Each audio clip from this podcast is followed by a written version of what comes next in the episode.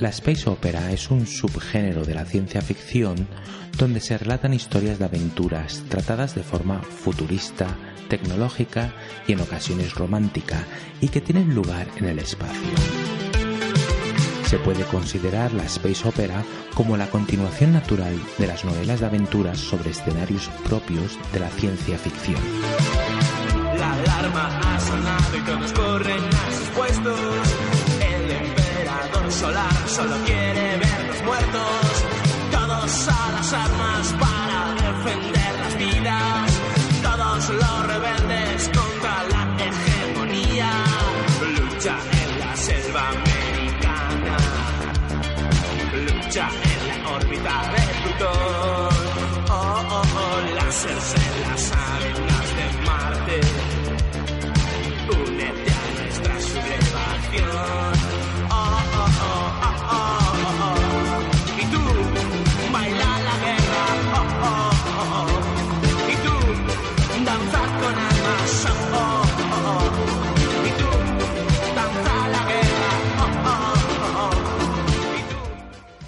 Las historias suelen estar situadas en el espacio exterior o en un planeta ficticio.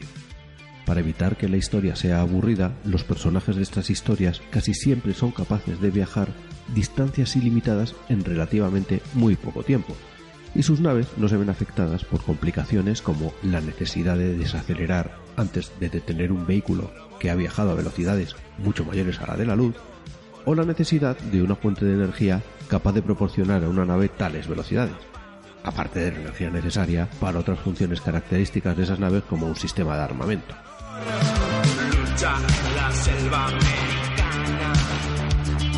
Lucha en la de Plutón. Oh, oh, oh,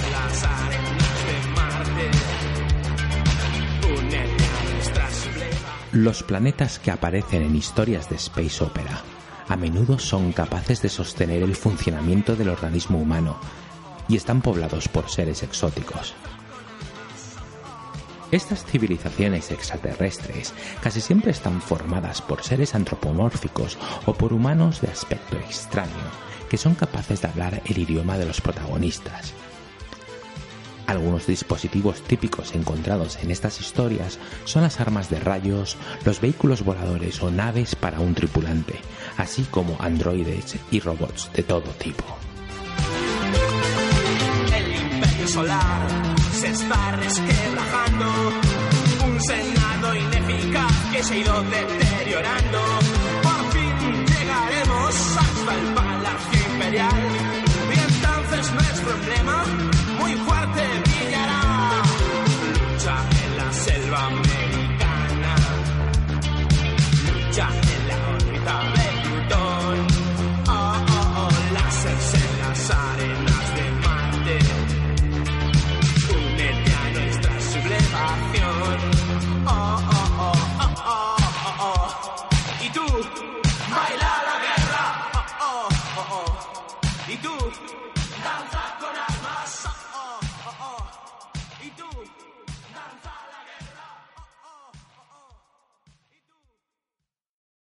Comienza jugando con los abuelos.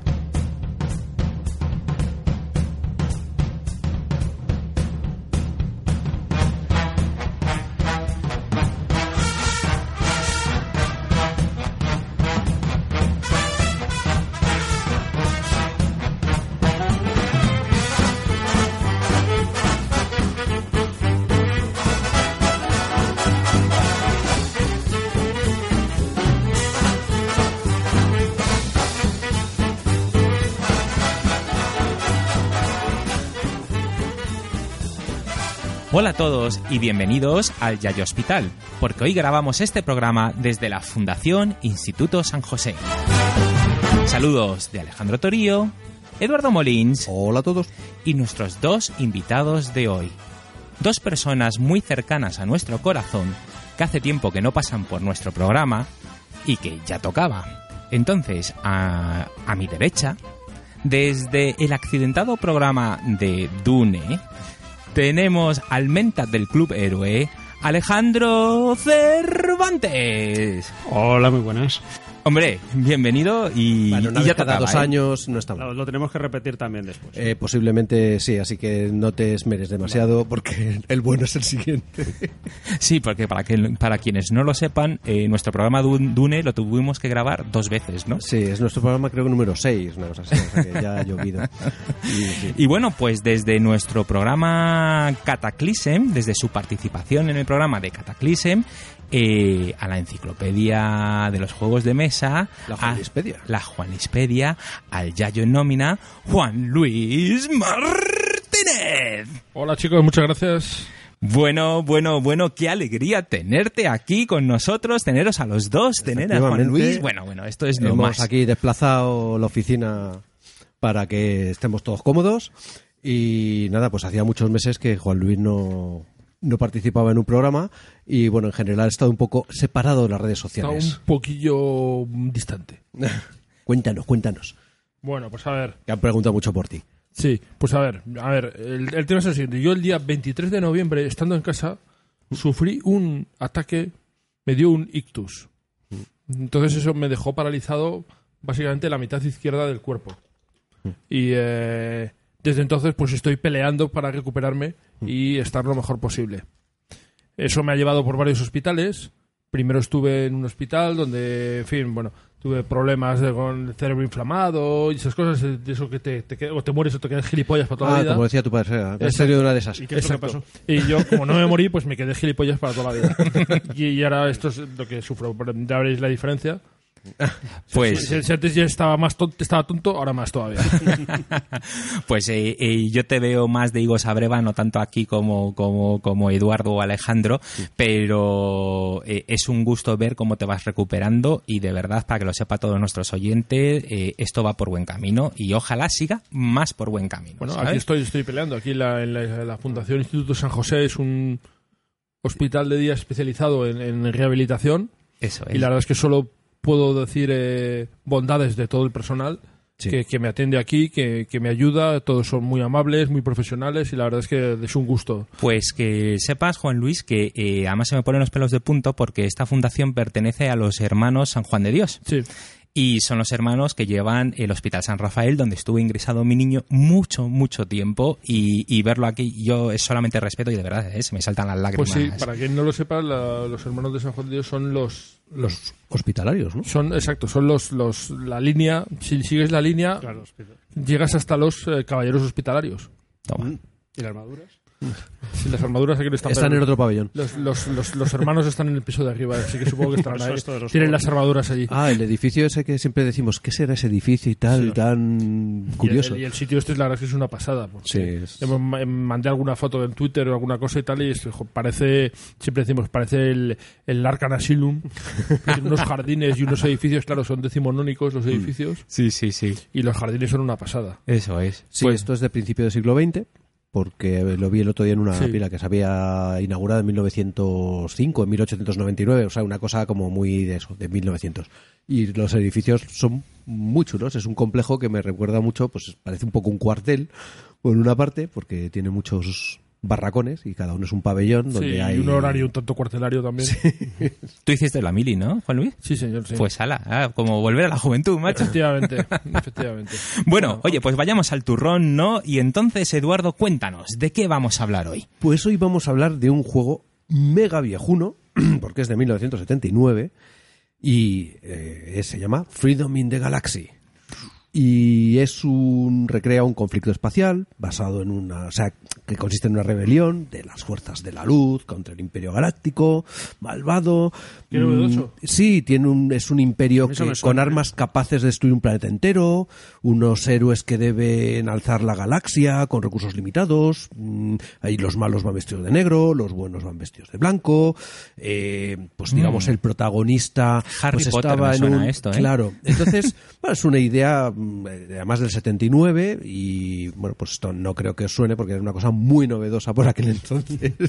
Exacto, no había nada que se pareciera a esto. Exactamente. Y luego posiblemente hablemos también de otro juego que salió 37 años más tarde, que es como el de Avalon Hill, pero en vez de con fichicas, con muñecos, y que con los personajes de Star Wars. Pero ese, el que dices tú, nuevo, no es de Avalon Hill, sino de Fantasy Flight, Exactamente, ¿no? es de Fantasy Flight es. y se llama em, Star Wars Rebellion.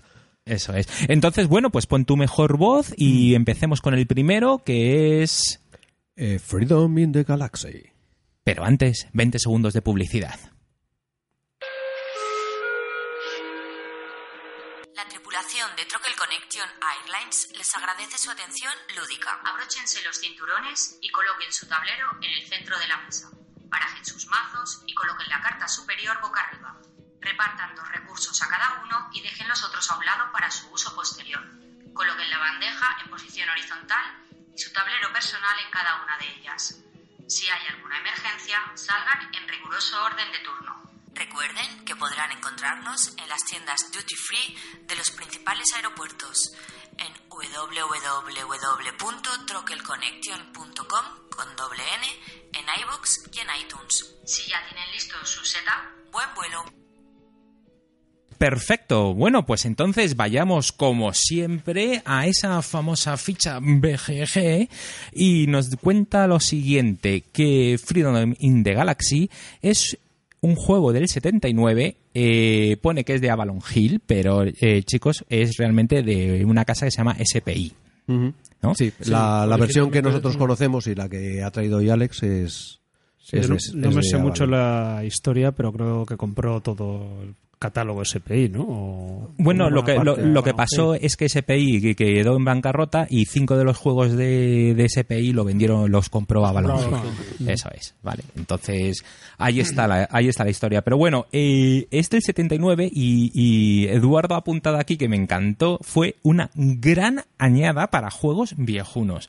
Porque chicos, de este año tenemos el Dune, el Magic Realm, el Circus Maximus, el Starfleet Battles, eh, continúo, The Longest Sí, Day, Longest Day, es- Samurai también. sí. Samurai, la leyenda de Robin Hood. Juegazo, ¿eh? eh, ese no me- Sí, lo hablamos en Coprolitos.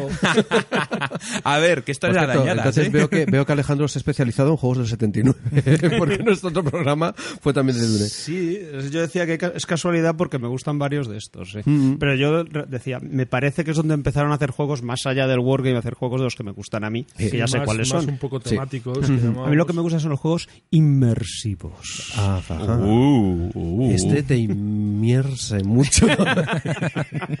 es que me ha costado saber qué juegos me gustan. Solo te ha costado los euros, 30 y... los americanos, solo los treinta- treinta y tantos años, Tengo- casi tengo 40. esa Bien. clasificación ahora marcada. Bueno. Y sí, de aquí hay varios, desde luego, que sigo y ya hicimos ahí algo. Ahí está.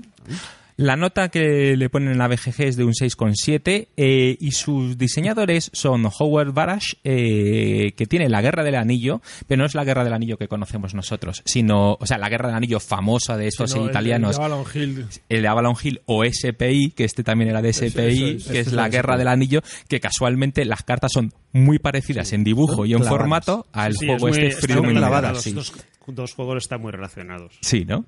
Ah, O sea, son dos wargames basados en pelis famosas. Bueno, en pelis, o en libros. o en libros famosos, vaya. No, porque por aquel entonces... eh, Bueno, pero estaba la peli, la peli eh, de. la de Ralph Bakshi. La de Ralph Bakshi, la de dibujos animados. La de dibujos animados del, del Señor de los Anillos, justo. Que eso es una obra de culto. O sea, yo esos dibujos animados Sí. me acuerdo de ir con mis Sí. padres a verlo al cine sí, y yo con salir mi padre flipado. y salir flipado. Ah. Es que aunque El Señor de los Anillos sea bastante antiguo el libro, Mm. en esta época fue cuando realmente se popularizó, porque Mm. salía en ediciones muy caras que la gente no tenía acceso y aquí empezó a, a difundirse posteriormente. Mm. Es decir, que el boom del Señor de los Anillos no es tan antiguo como el libro. Pasó desapercibido durante bastante tiempo. Bueno, Pues pues es otra historia. sí, que sí, se la bueno. cuenta en otro momento. Sí, Y si veis, y si veis en, en la BGG las fotos de, de War of the Ring y de, Y de, de Galaxy, son iguales. O sea, las fichas de naves que luego veremos o de unidades militares de unos y de otros, que son igualitas. Sí, está, está claro que hay, hay un patrón claro. Hay un patrón de el mismo. Y con las cartas es clarísimo, además. Sí, el sistema... y además, ojo, los diseñadores de este, de este juego son wargameros. O sea, lo que han diseñado es principalmente wargames. Sí, porque el El segundo es John H. Butterfield y tiene aquí apuntado, joder, el Hell's Highway. El Haze Highway es de este señor. Y lo más mía. reciente, el Space Corp. Ese no sería Wargame, pero No bueno, sería se ha Wargame, actualizado. Pero sí, efectivamente, el tío este Pero ve actualizado. que le gusta el Pero muy desapercibido porque este señor ni siquiera sabíamos quién Ya, era. ya, ya, efectivamente. Ya, pero fíjate que además tiene el Ambush Ujú. y el GAF y el, D- el El DDI. D de Taragua y en Peleliu. Eso Los es. dos son suyos. Los. D-Days, sí. Los D-Days. Que son sí. tres, tres solitarios, GAF y los D- dos D-Days. Hmm. Que además los D-Days son más nuevos. Sí, y bueno, y tenía otros muchos wargames. ¿eh? Sí. Echarle un vistazo. Si es que la BGG, la verdad es que es una gozada para estas cosas. Empiezas ¿Qué a haríamos bucear. en la BGG? Sí. Esto no lo sabíamos en su momento. Hombre, nombres es, de los es- diseñadores. es lo que estábamos comentando antes de que llegaras.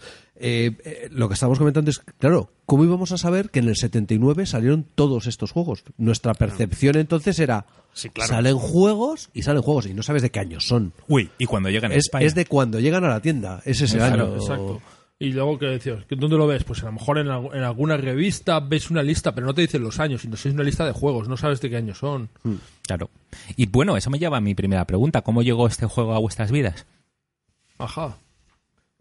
Yo ni me acuerdo. Yo tampoco. Yo lo tenía, pero no me acuerdo cuándo lo compré. Pues no- supongo que llegó desde la tienda de referencia, siempre. Sí, Y allí yo estaría. supongo que ¿eh? yo lo compraría en naipe Sí, Es que no sabías. Vale. y, eh, nosotros hacemos publicidad a de ver, el todo. juego lo que tiene la caja, la, gratis. la caja si, si lo veis, lo que es muy chula, la caja, el, el dibujo. Atrae mucho. Y sí. muy, muy evocador de, de qué? Pues de, te recuerda que inmediatamente te recuerda a Star Wars. Claro. No, me recuerda a una space opera. Sin serlo. Sin No, recuerda a Star Wars. Efectivamente. Star Wars, Total, la caja es- recuerda a Star Wars inmediatamente. Eh, eso es. Pues eh, eh, además que Pues quería cuen- mencionar, cuen- cuenta cuen- la historia. No, cuenta la- la- la- lo que habías puesto de, de la historia de, de este juego, lo de que es un... vamos, Ah, bueno, sí, es que esto es súper gracioso. Entonces, ¿Por qué recuerda Star Wars? Eh, Sí, recuerda a Star Wars porque SPI eh, lo tenían claro, querían hacer un juego de Star Wars. Eh, y diseñaron ese juego. Y luego se fueron a hablar con, Con Lucas. con Lucas. Y le dijeron, oye, tenemos este juego. Claro, Lucas se debió descojonar. O no sé qué, o no sé eh, cómo acabaron las negociaciones, pero obviamente no acabaron bien para SPI.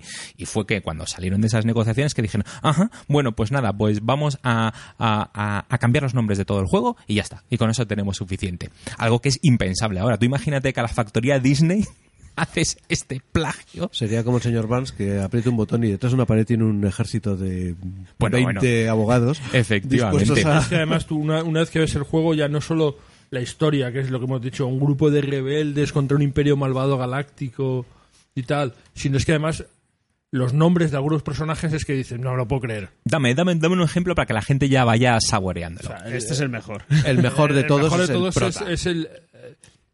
No es estrictamente el protagonista porque el personaje no es muy bueno. en el No, el personaje es muy malo, pero el nombre, desde luego. O sea, Luke, Y el dibujo. Luke Skywalker Tenemos en Star Wars Luke Skywalker y aquí tenemos a Adam Starlight.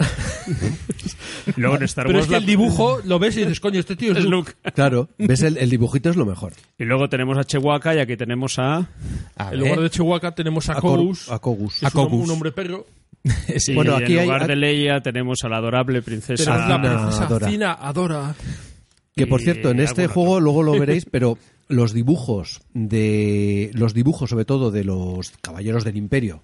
Mm, ¿No te suena caballeros, Caballeros del Jedi? Impe- los caballeros del imperio, que son los malos, Sí. por cierto, y cuyo jefe, el jefe de los capitanes de los caballeros del imperio, es no es Darth Vader, es Red Jack. Es Red Jack, pero que es una Uh. eh, pero ves sus características y es es Darth Vader. Es decir, es el No, tío es más Vader, fuerte, sí, sí, sí. el tío más no sé qué, El- pilota es que te el cagas. mejor personaje. Es el mejor personaje, sin ninguna duda. Es el mejor personaje. Hay algunos que le siguen muy de cerca.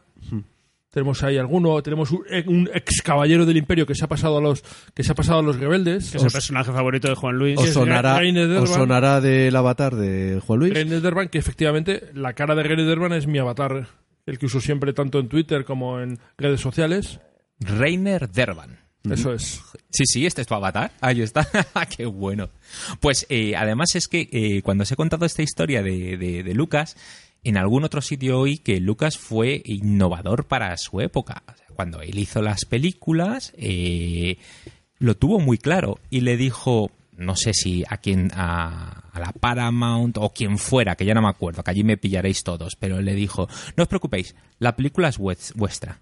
Pero los derechos de imagen o los derechos Y de merchandising. de merchandising, eso, de Eso es merchandising. mío. Eso es mío.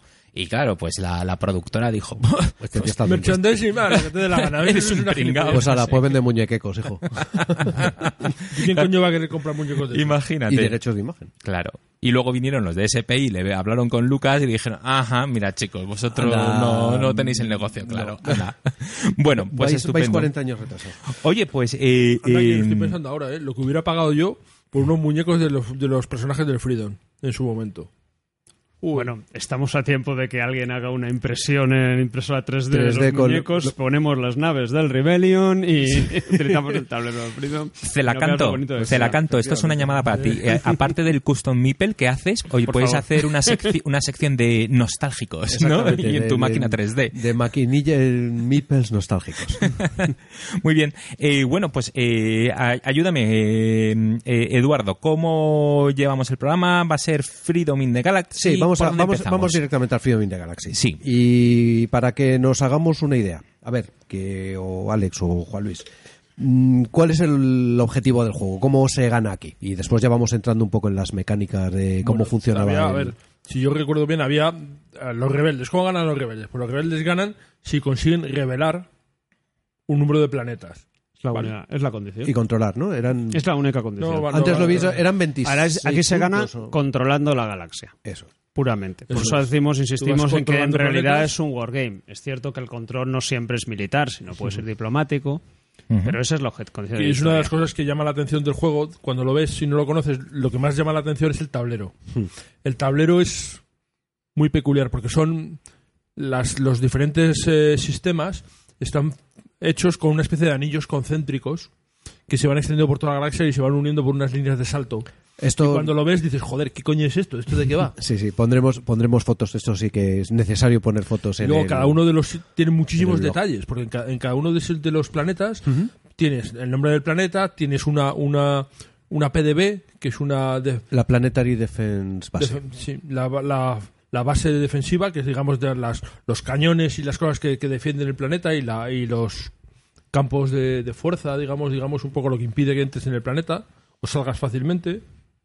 Y luego cada uno de los, de los planetas tiene una serie de regiones con diferentes tipos de, de terreno que tienen su influencia en el juego y además cada terreno tiene, tiene unos- un, un tamaño distinto que tiene influencia en el juego. Bueno, y más cosas. Y, un y luego, y luego puede, aparte de eso, puede haber Tiene una mil raza que mil la cosas. habita. Una raza que la habita. unas criaturas que te pueden atacar. La producción del La terreno. producción industrial, El tipo sí. de producción, porque hay terrenos que producen una cosa y otra. Las razas que lo habitan tienen influencia en la diplomacia porque puede haber más de una. ¿Qué más? Sí. Ah, Luego sí, puede, puede- tener eh, puede haber un soberanos también, soberanos. eh, Puede haber reyes. Realeza o facciones locales a los que puedes convencer para que te ayuden. Pero- Y además puede haber eh, secretos Puede haber ocultos. se- secretos que Ay, lo de los secretos, incluyen la parte de exploración. Es decir, hay cosas, muchas cosas ocultas. Particular, unas cosas ocultas son estos secretos que el rebelde se lo pasa muy bien descubriendo porque es importante para la partida. Qué bueno. Pero no nos engañemos, eh, porque para los ojos de hoy en día yo veo ese mapa y me da una embolia. o sea, eso. Pero qué narices es eso. Habéis visto para el los- mapa del High Frontier y no os ha pasado exactamente. nada. Por eso, o sea, para los ojos de hoy en día y los de entonces también, que tú lo veías y... no Y era- entendías, era muy tenías- flipante, era muy flipante, hasta que alguien no- te lo tenía que explicar. De hecho, era, yo creo que era de las primeras eh, instrucciones que veíamos de, de reglas, vaya, que te iba comentando. Primero juega un escenario que le llamaban el... el- Tres escenarios, eh. Claro, había porque tres escenarios. está- Uno que era tablero está dividido de una regiones, estrella, En regiones, otro dentro de de una región están y los al completo. sistemas.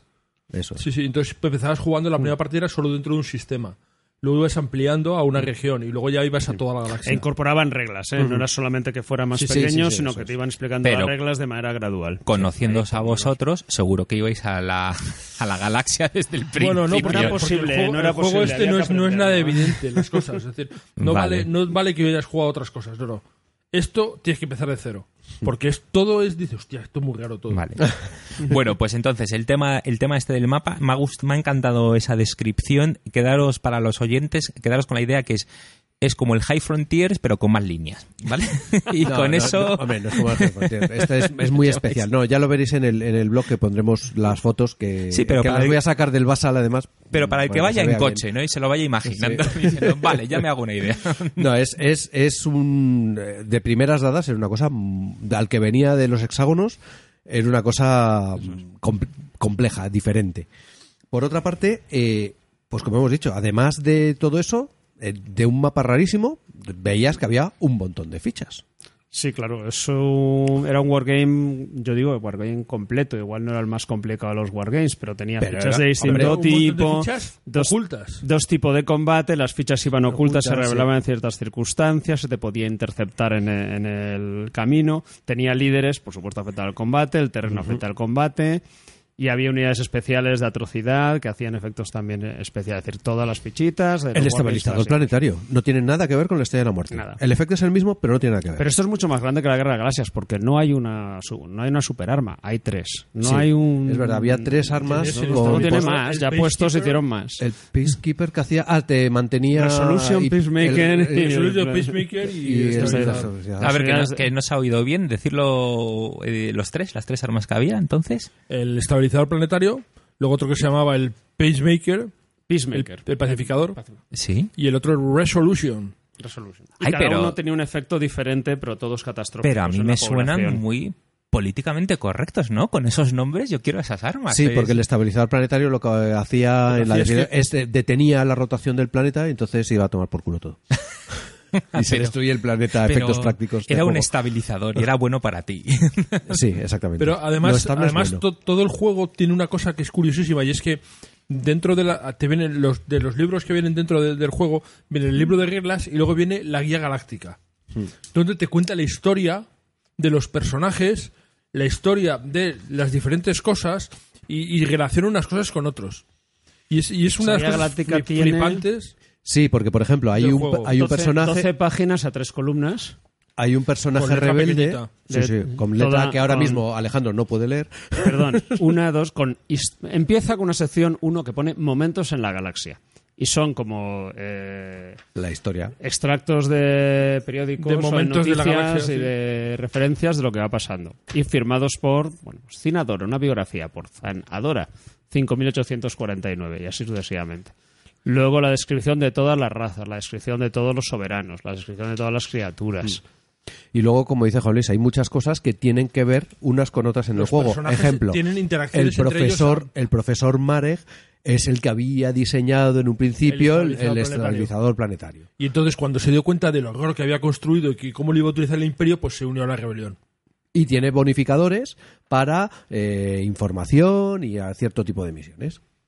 Luego tienes algunos personajes, de, digamos, de tipo dudoso. Tienes un tipo que había sido un capitán imperial, pero que hizo un chanchullo con armas vendiéndolas y tal, y así en plan de rollo segunda mano y tal, y le expulsaron. Y que se convierte en, un, en una especie de capitán contrabandista, cosas así y tal, que a lo mejor os suena de algún otro personaje, de alguna otra cosa. un poquillo, sí. Bueno, eh, te- tenemos la los única diferencia es que en este caso es un hombre lagarto. Limantox, que sale Es en la el- portada de es todos modos, es un personaje muy importante. Sí, Pues sí. aparece al Pero principio. es y que tiene Oye, una no nave, os olvidéis- una nave y- espacial, espacial especial, con Ya, nombre especial, con nombre- que es el explorador. Eh, Sí, el explorador. Pero no- se me había olvidado, no recordaba el nombre de Sider Ganang, famoso por su grupo Sider Ganang the Ganang Ganang Gang. Exacto, el mítico Sidney El, Gananga, el más popular eh, Cantante el- de el- la galaxia, ¿no? bueno, realizaba shows de estereovisión en Bajukai. A ver, repítelo otra vez que no se ha oído bien. Sidir Ganang and the Ganang Gang. Era su grupo. Viene a ser como Freddie Mercury, más o un, menos. un- un, eh, hay todo un rollo Falcon Crest, que además es muy de la época. Hmm. Un rollo Falcon Crest entre algunos personajes, porque tenemos el emperador. Tenemos el emperador Coreguya, que tiene una hija que se llama Tisa Kimbo. El emperador Coreviga, que por cierto está, está en manos de Red Jack porque es un tío un poco así. Es un tío pusilánime, Sí. Aunque Entonces- no, no, es- no- no era un mal personaje. Pero os fijáis que hemos pasado de hablar de, de navecitas, Sí. o sea, de, de fichas Es que nos de unidades apetece militares meter- nos a, la apetece a a- una lista de personajes que Entonces no está, sabemos muy bien cómo Tisa Kimbo, que era la hija del emperador, que aquí es un, pues una tía, una macizorra. Sí. Que, Sí. Y Cinadora Tis- también. que- y Tisa Kimbo pues había tenido relaciones con, eh, digamos, había tenido, está relacionada con eh, Reiner Derban, que era el, que- el- uno de los jefes de, de los caballeros del imperio, pero que luego, cuando fue sustituido por Red Jack, se enfadó y se pasó a los rebeldes. Y Red Jack trata de ganarse también los favores de Tisa Kimbo. Tío, esto es súper divertido. O sea, eh, Todos, eh, todos. eh, No, no, tiene mucha historieta. o sea, otra cosa, historieta otra ligada. cosa es cómo haya envejecido el juego, pero yo me imagino a vosotros, pues jovencitos, con 18 años, no sé en qué momento llegó este juego a Pues vuestras sí, por ahí, vidas. por ahí. Eso, con 18 años. No es que en ese de- 79 tuvieseis 18 años, pero No, no, no. No, no, pero No, claro, llegó más tarde. claro. a España llegó más tarde. menos 22 años ya. Pero, y poder recrear las películas, la película, ¿no? De, Pero es que imaginaos, o sea, de yo, Star Wars. yo eh, creo que es la Guerra del Anillo, este juego, el Magic Realm, es que no se sabía muy bien en su momento si era la época en la que salió Dungeons and Dragons y todavía no sabíamos muy bien si Dungeons and Dragons era un juego de tablero sin tablero o era otra cosa que no estaba. El concepto no estaba del todo Además- desarrollado. además es que- esto, esto lo podías ver como un juego de rol. Pero nosotros lo representábamos. Claro, no había tanta o- o diferencia en cómo se jugaba rol con no esto. sé, no sé, la verdad es que ese- era una el mezcla- es- temático es- no estaba Claro, esto es- presentado en esa época. Estaban eran los primeros pasos hacia los juegos de rol. Y el Magic Ring, ¿qué es? Sí, no, pues un. de fantasía. Punto. Fantasía sin más, No, pero, pero. en aquel momento claro. eh, el rol era eso, pegarse con un personaje Sí. individual al que tenía objetos matan- y- matando y bichos. matando bichos. y demás. Y consiguiendo tesoritos. Y aquí, a mí, yo siempre reconozco que siempre me flipó toda esta, esta historia que hay dentro y cómo los personajes, el que unos personajes tuvieran relación con otros y interaccionaran y tal, eso me parecía una cosa flipante. Y que Porque, tuviera. Y porque que, veía una narrativa, una historia dentro del juego y entonces cuando estabas jugando y formabas un grupo de, de- de personajes o un grupo de cosas y tal, no solo lo hacías por, la- por las estadísticas, las características del, del, del personaje, sino también, joder, porque es que si tú vas con Cinadora tienes que llevar con su Tienes que- guardaespaldas, claro, o sea, que es Kogus. Eso pasaba, sí. Claro, Claro. y- y- sí, y- separarlo como que mentalmente te costaba. Exacto, No era, lo era hacías. algo complicado. Era algo complicado. Y claro, enfrentar a Red Jack con Rey de Derban era, joder, como aquí, bueno, quizás va a ser la mega pelea. Y, y este juego os lleva luego a, a conversaciones de, de café, lo que llamo yo las conversa- conversaciones de luego. ¡Oh, mira, tío, lo que ha Hombre, tiene pasado". momentos épicos, sí. Sí, sí, tiene cuando Tiene- ese tipo ti- de cosas, exacto. Tiene, Cuando- tiene, y tiene momentos épicos. También eh, eh, hay un mazo de naves y de objetos que te ayudan para ciertas misiones. Claro, y, si queréis hablamos y hablamos ahora del tema de las misiones, ¿no? Porque Venga. el tema de las misiones Mm. era, era una cosa que decías, coño, ¿cómo mezclas Claro, el tema de misiones con el con Los- el wargame que lleva? o sea, tienes el Claro. nivel Tienes un nivel war- con, con unidades, con tropas, que el imperio tiene un montón de tropas y los rebeldes van consiguiendo tropas que, a ver si os suena esto, cuando tú consigues las tropas en muchos planetas, te dan las tropas en el planeta y a la vez te dan otras tropas en dónde? En tu base secreta. No me digas, esto me suena de algo. No, es Porque los rebeldes tienen una base secreta. Sí. Donde van acumulando tropas. escogen al ese es el principio- Rebellion, tío. No me está. ¿No? No, no, Rebellion el es lo que tienen que hacer. Es lo que tienen el que hacer. Es de después. Es lo que tienen que hacer. Esto es el Revelar a la galaxia, correcto. Ahí, ahí vas bien. ahí vas bien. Esto es el Freedom. Y una de las cosas que va haciendo, que va buscando el imperio, que es la base secreta de los rebeldes. Es más, hasta el punto que cada vez que consigue descubrir algo del rebelde, si no recuerdo mal, se sacaban dos planetas que no eran la base secreta. No uno ni tres, dos. Igual que el Rebellion, claro. Vale, Ah, pues, Exactamente. No igual. Son coincidencias. Coincidencias. Se va haciendo por eliminación los No planetas lo que creo. pueden contener la base rebelde. El imperio intenta localizarlo eliminando los que no son. Bueno, entonces, cuéntanos, Alex, las misiones. Bueno, el juego, entonces, el otro nivel del juego, que ya no es el Wargame, que es el, el segundo juego, que incluso hay gente que dice que el Imperio juega un juego y el Rebelde juega otro distinto. Sí, que dice que el imperio juega al nivel militar y el rebelde juega al nivel de personajes. Consiste en una ¿Es serie un de personajes tal vez? Que pueden ir expandiendo, empieza con unos iniciales, eh, se pueden ir consiguiendo más a medida que se Puedes ir recluta. reclutando más personajes. Los personajes tienen pues su nombre, su historia personal, etcétera, tienen una cierta in- influencia, pero sobre todo te permite saber para qué son buenos. Lo tienen seis características, no tal, tienen combate, resistencia, inteligencia, liderazgo, diplomacia y navegación o pilotaje de naves. Luego son nativos de algún planeta, eso influye en el juego, son de una especie, influye en el juego, una raza galáctica, o, y tienen también bonos especiales para ciertas actividades. Con lo cual, Kogus, eh, bueno, Kogus precisamente si va con Cinadora, sus guardaespaldas, incrementa todas sus características. Rainer Delvan es experto en sabotajes. Eh, Había gente experta en asesinatos. Cinadora es experta en conseguir información. Hagan, Rafa. Entonces, aparte de que las características se benefician. Y con esas características, al- al- después del movimiento, se intentaba influir en las sucesos de la galaxia. Podía haber mejoras en tu grupo, conseguir nuevos jugadores, nuevos personajes, conseguir objetos, conseguir nuevas naves, conseguir armas que implementan tus características, o la chicha que consistía en descubrir información sobre el tablero, misión importante, o bien la fundamental diplomacia, la, mujer, la, misión de diplomacia que permite que los planetas que inicialmente son de una ¿cómo se dice? Allegiance, eh, lealtad al, Al imperio. al imperio neutrales vayan pasando a leales a la Por- rebelión. Cuando se convierten en leales a la rebelión, se ponen en rebelión, generan tropas que, como decía Eduardo antes, son lo que luego hace que al final te puedas llegar a enfrentar al imperio en el terreno militar. Y además empiezas a controlar partes de la galaxia como rebelde. Así que el rebelde va haciendo esto mientras que el impe- el imperio im- intenta sabotear sus esfuerzos de manera que se llegue al final de la partida, que son 20 turnos, que son 40, eh, sin que... Eso es el juego galáctico. El, el- ¿Por qué 20 turnos son 40? Eran Porque 20. cada turno galáctico tenía dos turnos. Eso- eso no- Rebeldes y los imperiales. Ah, amigo, no os acordabais de eso. Sí, no, no. Sí.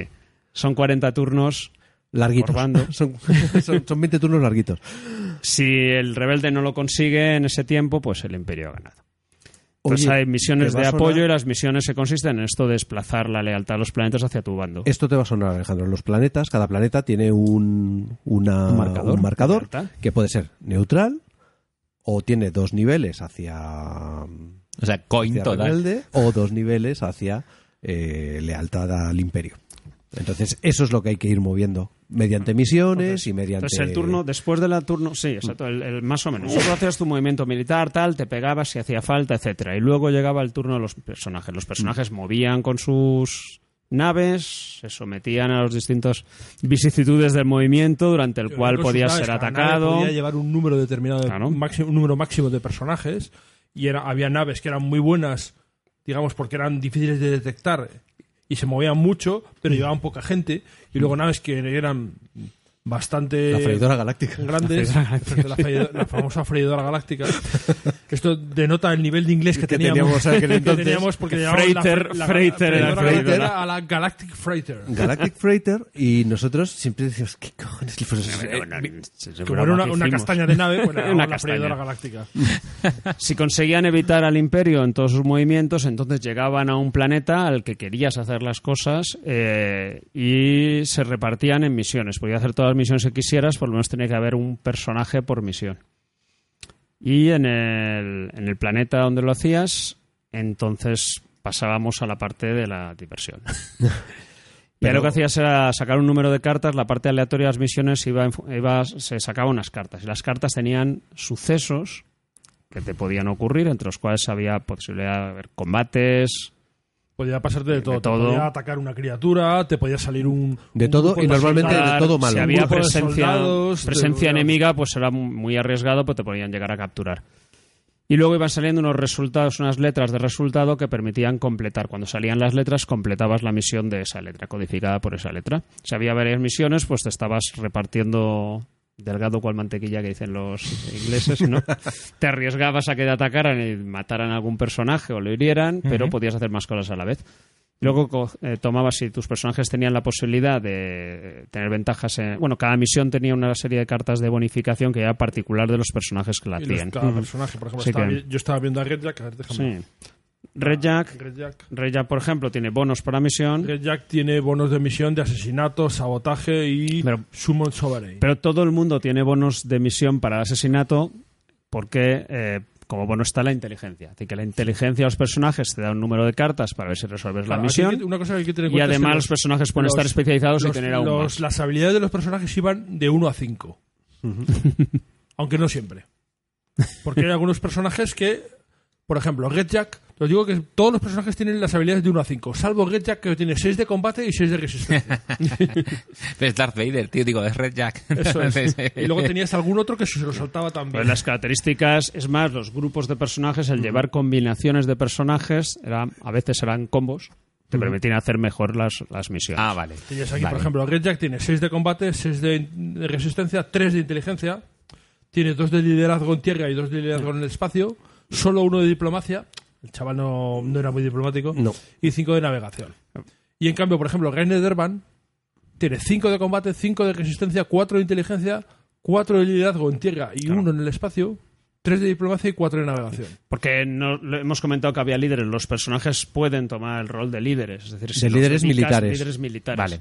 Entonces eh, ahí tienes las características de liderazgo, son Por- importantes. Pero sí. que- cuando hablamos de misiones, no pensé que puedo hacer una o dos. Voy a contar las cartas de misión. Sí. Una, dos, tres, cuatro, cinco, Hay unas seis, pocas, ¿eh? siete, ocho, nueve, diez, once, doce, trece, catorce. Y yo creo que son 15 misiones distintas, porque me falta una. No veo el Starship Quest, el Spaceship Quest. Sí.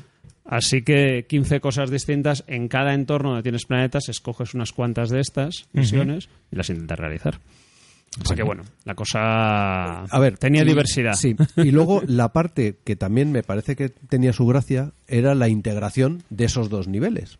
Porque para que una, un grupo de personajes llegara a un planeta para hacer una misión, tenía que pasar ya solamente el llegar Sí. Era en sí mismo casi una misión. Entonces, de atravesar la, Cuen- la- cuenta, cuenta, Alex, porque tropas antes estábamos viendo imperiales. qué es lo que tenía que hacer uno para llegar a hacer una misión y era, Claro, no penséis que sí, estábamos pensando el ejemplo de rescatar a la princesa Cinadora que en algún combate anterior podía haber sido, por Capturada. ejemplo, secuestrada por Rejak, por ejemplo, por decir algo. Entonces, ¿cómo era Una la cosa, secuencia? en cuenta que eh, una cosa, una diferencia con otros, con otros historias y tal, Redjack no es el padre de No, nadie. no Y es el padre, no, no, no se no, sabe, no, no, no. se sabe. Al menos no, no que Ah. sepamos. ¿Dónde está la misión? Ah, liberar, liberar prisioneros. Bueno, pues si quieres liberar prisioneros, no basta con sacar la carta y decir libero prisioneros, no. Yo cojo mi nave con el grupo de personajes que va a intentar liberar prisioneros. que vamos a decir que no está en el mismo planeta. No, de la misma despego. estrella. Sufro la detección de las tropas del planeta, son esta Planetary Defense Base, abstrae toda la Del planeta presencia de- militar del planeta está donde saliendo. estás. Te pueden detectar. Si te detectan, te pueden atacar. Si te atacan, puede haber un combate con varias rondas de combate. En el combate puedes huir o ah, arriesgarte a que te dañen la nave o sea destruida directamente y adiós la misión. Sí, Supongamos adiós la que no. destruye misión nave, y todos, los, todos personajes. los personajes muertos. Por claro, supuesto, la posibilidad de que te detecten depende de las características de la nave y de las porque la nave tiene, Y del tiene piloto. tres o cuatro características y del piloto de la nave y de algún objeto que puedas tener también. Mm. Supongamos que sales del planeta donde estabas, entonces te diriges al planeta donde está Cinadora con Rejak. Eh, entonces inicias un viaje por el hiperespacio. Viaje por el hiperespacio requiere tener una buena navegación en la nave y una buena capacidad. Porque si no hay de- otra tablita, ¿no? Sí, hay otra tabla donde a lo mejor no llegas donde tú querías llegar. O tardas en llegar. Pero sí, exacto, tardas más turnos, claro. O sea, tú quieres hacerlo antes de que interroguen a Cinadora y le saquen la localización de la base secreta rebelde, cosa que también hay va a aquí, ser, claro. va a ser, sí. Así que llegas al planeta. En el planeta, más cosas. Pues en el planeta donde estás también puede haber más tropas y Claro, puede haber, el- el- puede haber espera, bases de defensa ahí- planetaria en órbita. Claro, entonces estaban el tema de la base de defensa planetaria y las tropas Las podían tropas estar en órbita o en, el, planeta. planeta. Y ayudan al proceso de detección. Te pueden detectar nave, te lanzan los TIE Fighters. Uy, perdón, TIE Fighters. Ups. No, las naves Los de cazas imperiales. Los cazas imperiales. Cazas imperiales, yo da igual. Bueno. Ahí puedes tener un segundo combate, donde puedes también sufrir la destrucción o, o la nave puede quedar dañada, etcétera. Así que aterrizas en el planeta. En el planeta están los personajes enemigos junto con tropas. Y entonces empiezas, cuando empieza la fase de misión, a sacar cartas. Y en las cartas puede ser, como decíamos, atacado por criaturas, atacado por la gente por del los lugar, nativos. Eh, Atacados por los atacado por imperiales. los propios imperiales, las tropas imperiales, o atacado por los personajes imperiales que están ahí. Si hay un combate, de nuevo hay una serie de rondas Bueno, de combate, no por es una los tirada. imperiales, pero, pero cuando los imperiales hacían misiones también les podía pasar todo esto. Sí, solo que rebelde solía haber menos claro. planetas controlados por Y en esos combates podían morir todos, escapar algunos, había heroicos escapes en los que un personaje se quedaba a parar el, el ataque, ¿os acordáis? Ese Sí, tipo de cosas, y los demás escapaban. Lo siento, tío, te pero nunca morir. nada era automático, los personajes sufrían heridas en sus puntos de daño, es decir, que iban acumulando hasta que no se curaran. Y ad- por cierto, Y- cada uno de esos puntos de daño le bajaba un punto sus características. Claro, iban siendo heridos y te iban tachando las características. Si no curabas a los personajes hoja en una hoja aparte. Sí. sí. Por eso digo la referencia a los juegos de rol, porque eso. Pero es que es total. Por cierto, había varios tipos de combate de personajes. Ah, Podría podía ser con armas de a fuego. matar o a, o, a, co- o a capturar. Y con armas de con fuego armas de o- fuego o cuerpo a O cuerpo. cuerpo a cuerpo.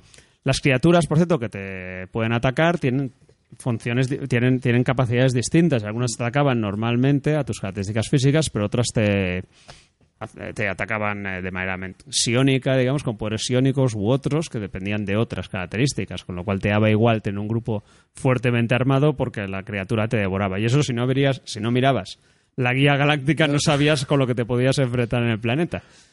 Oye, y- y entonces no había internet, todo eso- no había internet y entonces tenías que mirar la guía galáctica. La de y al final de todo eso, puede que consiguieras la. Si se te salía la. Durante este proceso te salía la carta, la- el resultado de, de que- de éxito en la misión de liberar prisioneros, liberabas a, liberabas a la princesa. Claro. Y en esa misión, si eres un grupo de personajes hábiles para hacer eso, porque la misión de liberar prisioneros no tiene bonos, Es jodida. es a pelo, es decir, que sacas tantas cartas como tamaño tiene el, el entorno donde se hace la- Pues liberas a la persona. Y- Y, y ya ya- está. Era tan- es- entonces, en eso te llevaba. Eso era la fase de misión de un grupo de De un misión de, de misión. uno de los Que te 40 podía turnos llevar- que te te podía tocaban, llevar- claro. Hombre, que normalmente tendrías llevar como 15, mucho 20 dos, minutos, dos Sí, o tres, dos o tres grupos. Esto hemos hecho un poco lo más complejo. Bueno, hemos hecho fase de misión Pero de entonces, movimiento también. Sí. dudas que me vienen a la mente. Eh, eh, ¿Una partida de esto que os tirabais? eh, ¿Una tarde o eran No, varias no, tardes? tarde no. No, o sea, se una partida, si juegas toda la, toda la campaña galáctica, son meses de juego.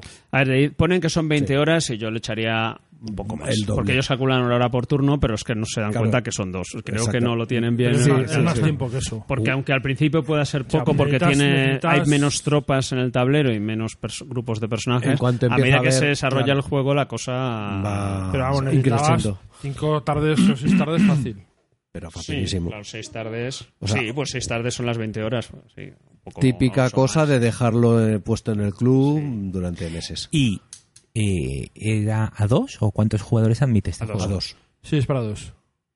O sea, de novios. Tú y yo vamos a estar todos meses echando en la partida. Pero así son los juegos, ¿no? Hay otra posibilidad. no, no, claro. Bueno, en Imperios del Mediterráneo que jugamos otro día ¿no? era Pues tú estás, estás jugando con, con eso, con, con alguien, con Eduardo, por ejemplo, pero bueno, no importa porque todos estén jugando en la partida de Empire Sin Arms Que está al lado. que se, juega, que se juega los domingos. Esto se juega los sábados y la de Empire Sin Claro. Arms los domingos. Los domingos, Y juegas con más gente. Y luego Eso los viernes, cuando te vas de eso, te juegas al Pacific War. Francamente, la Eso verdad es que es. este juego se podría dividir te en vas de cuatro. clase. Se podría hacer con cuatro, pero se podrían hacer cosas vuelves. bastante Cuando, cuando te independientes. fumas la mitad Espera, a las espera. 3 de la mañana. Sí. ¿Cómo? Que no se oye. Que- hablando entre vosotros. Sí, que, que- que- que que nada no hubiera impedido jugar esto entre varios, porque las acciones en cada zona, en cada escenario, de- podía hacerse por provincias o Sí, por tal, sí. eran bastante independientes, ¿no? Muy bien. Que es una idea para la próxima vez que se intente. Más cosas. Hemos hablado No de lo las veo. misiones. No veo el tiempo para hacerlo, pero vale. Hemos hablado de las misiones, algo más a, Eh, creo a que hemos hablado de casi todo, Y de casi Bueno, todo, luego, ¿no? Bueno, a ver, luego no, está la el tema parte militar. estratégica. Luego está el tema militar. Vale. Todo el tema militar en la que hay. Tú cuando generas tropas, cuando el rebelde genera tropas, dependiendo del tipo de terreno donde se generen las tropas, esas tropas son nativas de ese terreno y pelean mejor ahí o no. Tienen un simbolito. Y las tropas tienen un valor de combate en tierra y un valor de combate en el espacio. Vale, y en, es un wargame muy de la época en la que el liderazgo, el tipo de terreno y el tipo de tropa y una serie de cosas lo que te daban es, una vez que te calculabas el ratio de ataque-defensa, el 1-1, 2-1, 1-2, tal, te daba eh, mm, tablas extra. Es decir, Sí, si tú te llevabas un de líder de columna, dos, columna, te movía dos, dos, eh, dos, tablas columnas. a la derecha, dos columnas a la derecha. Entonces, bueno, esa era la manera de... Y se tiraba sudado, eh, tantos puntos a la derecha los puntos que pierde uno, a la izquierda los puntos que pierde otro, y, y Wargame puro y duro. Hay, hay otro aspecto, tal vez complementario del Wargame, que era la parte de gestión económica y de Claro. recursos. O sea, todo esto se combinaba en el juego galáctico, porque en los escenarios esto no lo tenía, con dos aspectos. Uno era los planetas que se controlan generan recursos que te permiten comprar unidades en función del tipo de planeta que sea. Muy bien. Es decir, que se- las tropas serán del mismo tipo que los entornos del planeta y con la estrellita. Para los rebeldes, los imperiales Los son- imperiales eran más genéricos. Son sí. siempre genéricos. Y eh, además había un aspecto estratégico muy interesante del juego galáctico que era que el imperio no tenía total libertad de movimientos. Entonces tenía que tener mucho cuidado con dónde colocaban las tropas y sobre todo en cómo había hecho al principio de la partida lo que llamaban asignamiento estratégico aquel. ¿Os acordáis? Es verdad. El imperio no podía mover a cualquier parte. Tenía podía mover a los planetas que estaban en rebelión, podía mover a ciertos planetas importantes, el la capital de cada provincia, y los planetas donde había razas viajeras. Pero en general no, er- no se percataba de que había una rebelión y no podía mover persiguiendo a los rebeldes a cualquier parte. Así que tenía que proteger al principio los sitios que quería proteger y decidir para los primeros X turnos, de hecho tantos turnos, todos los turnos hasta que saliera la base rebelde, que es cuando la rebelión da la cara, tenía ya planificados las provincias en las que podía mover. Podía mover libremente en dos provincias y con provincia muchas otra, restricciones. A lo mejor Dos y en- entre ellas y dentro de las cinco provincias. provincias. Sí. Eso Hay cinco es. provincias y había dos donde tenía libertad de movimientos. Exacto, entonces tú, si te colocabas la carta de que en el turno 3 te podías mover de la 1 a provincia 1 a la 5, solo podías, digamos, mover tropas de- entre esas provincias. En las demás te tenías que apañar con lo que había. No, pero no, es que además tampoco podías mover libremente en cada una de las provincias, era muy restrictivo. Eh, con lo cual eh, tenías un- el, el imperio tenía que eh, Sí, bueno, tener para, Planear los- para, empe- empezar tenía que tener tropas buenas o a- en todas las provincias, por si acaso. Si quería reaccionar a algo, tenía que tener detrás. muchísimo. Y al principio tampoco tiene tanto.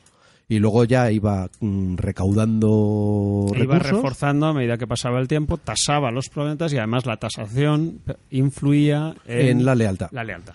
A los planetas que no les tasas se te vuelven más favorables, los que tasas en exceso. se Recordad, niños, si cobráis impuestos, la gente se revela. La pregunta tonta, pero estoy obligada a hacerla como noob, es eh, ¿quién gana más veces en este juego? Mm. Bueno, en este juego la gente sospecha que el rebelde no puede ganar. Es decir, que es muy realista, es una simulación, Sí. entonces es imposible rebelarse contra un Contra el imperio. Cuando, los, cuando los otros jugadores saben jugar, el, el Imperial puede asfixiar al rebelde relativamente rápido. Bloque- ¿Por qué? Porque si consigues localizar los primeros gru- los grupos iniciales de personajes y bloquearlos, es decir, colocar unas defensas planetarias y unas tropas en el espacio de manera que cuando salgan van a ser derribados. A ver, los- los yo lo que he observado es que la encerrando, gente que jugaba, porque yo jugué las dos cosas, tampoco me preguntes quién ganaba en las partidas. No sé si terminamos ninguna. Yo recuerdo haber tenido mucho. Sí, lo de Los rebeldes no eran, no, eran, no eran conscientes del efecto que llamamos el efecto lift-off.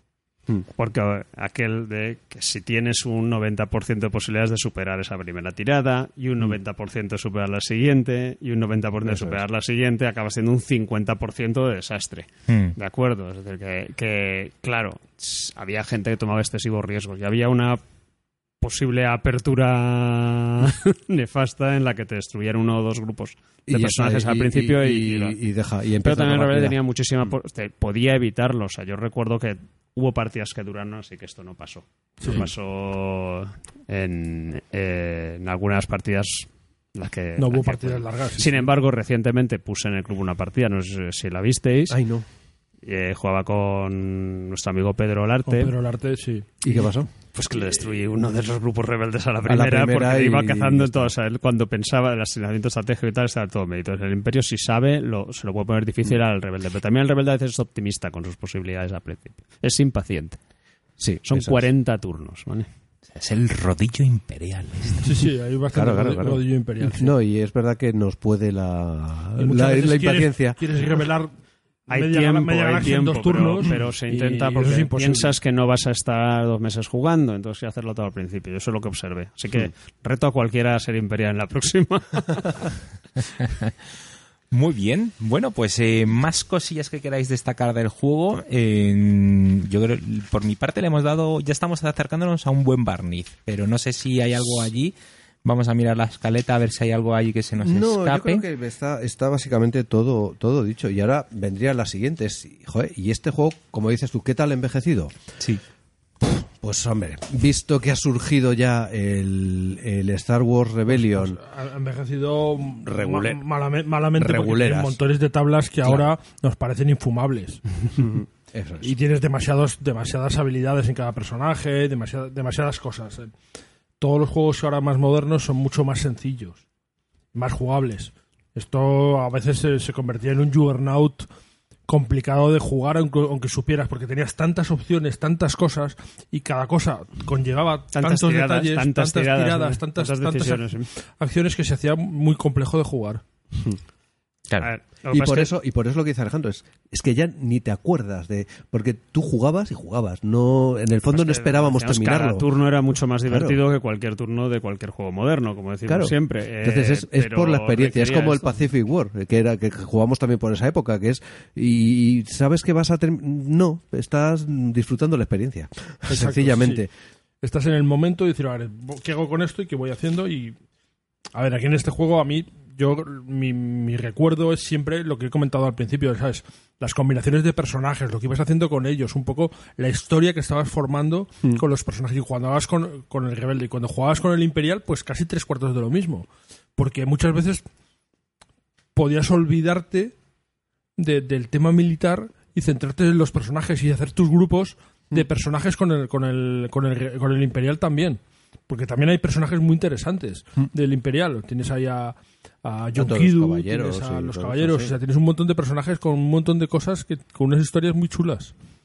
Y a mí eso me, me terminaban dominando y, y- y perdiéndote en ello. Yo de esa parte es la que más me ha fascinado de todo lo que me habéis contado. Ese libro, ¿cómo lo habéis lo que llamado? recuerdo La guía galáctica. La guía galáctica. Es que lo tenéis que ver. Es, Bueno, es que, es por ejemplo, una había hoja. en, en las cosas que hemos dicho en los secretos imperiales, había uno que es que es el, los archivos imperiales. Que cuando los conseguías, te conse- conseguías darle la vuelta a todos los A secretos los imperiales. demás, sí. O sea, los Entonces, el, el- el imperial tiene que estar muy atento, porque el imperial sí sabe dónde están.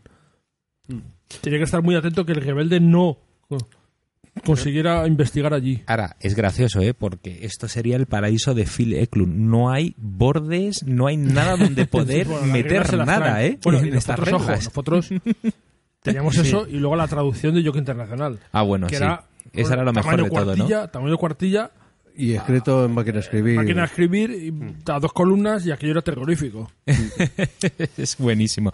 bueno, pues ante la pregunta esa de cómo ha envejecido, casi nos lleva a hablar un poco del Star Wars Del Star Wars Rebellion, ¿no? Rebellion, sí, como, como- Claro. como veo que ya Eh, la por- gente- ojo, Sí. no, no por hablar de ese juego, que seguro que ya lo han hablado en 20 podcasts antes que nosotros y mucho Bueno, mejor, me pero pa- sí por comparación. Correcto, pero me paro un momento porque eh, eh, el vídeo de Chema Pamundi sobre el, eh, el Star Wars Rebellion es descojonante. O sea, lo recomiendo aquí la a todo el mundo. comparación con el- la- con la Guerra del Anillo, la moderna. Comparaciones absurdas porque no son mío, Sí. pero en realidad el vídeo está muy bien. Pero lo porque- hace muy bien, es un gran claro comunicador. Sí, sí, sí. Os lo recomendamos vivamente. Pues además está comparando dos juegos.